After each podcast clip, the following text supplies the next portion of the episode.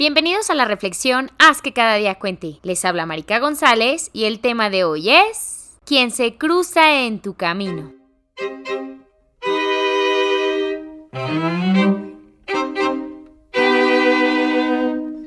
Es fácil verlo en el otro, pero complicado verlo en nosotros mismos. Por eso es que nos dicen que nuestra pareja es el más gran espejo que la vida puede brindarnos. Ese reflejo que nos ayuda a conocernos a nosotros mismos, a crecer y descubrir esas partes de nosotros que muchas veces no queremos ver. También esas luces que forman parte de nosotros, aunque pasen desapercibidas. Creo que las personas que aparecen en nuestra vida, ya sea por unas horas, días, meses, o años nos dan el regalo más grande, su tiempo. Sí, parece que el tiempo no es mucho, pero en una vida el tiempo es finito. No sabemos cuánto tiempo tengamos, así que cada minuto es valioso. Lo que hagamos con ese tiempo dependerá si ha valido la pena o no. Muchas relaciones nos ayudaron a conectar, algunas nos hicieron crecer, otras, pocas, nos cambiaron la vida y otras nos ayudaron a conocer todo eso que no queremos en nuestra vida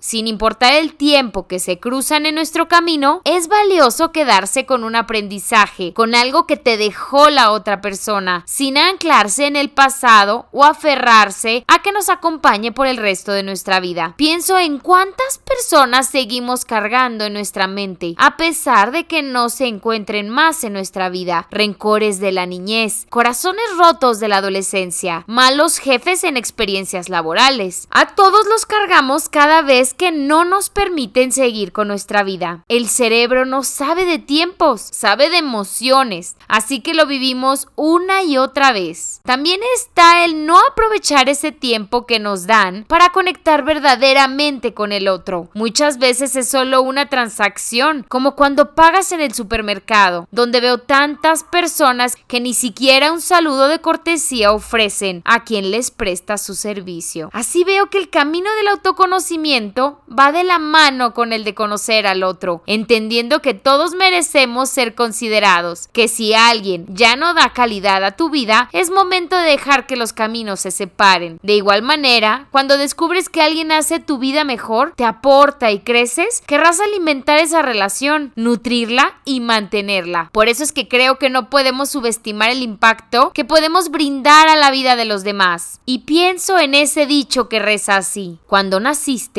tú llorabas y todos alrededor sonreían. Vive la vida de modo que cuando mueras, tú sonrías y todos alrededor lloren. De esa manera hay que vivir, dando lo mejor de nosotros a todo ser humano, sin importar si es solo por segundos el contacto que tenemos no importa si no se hace algo recíproco, no lo haces por ellos, lo haces por ti, porque siendo nuestra mejor versión, brillamos e iluminamos a nuestro alrededor. ¿Y a ti? ¿Quién ha impactado en tu vida?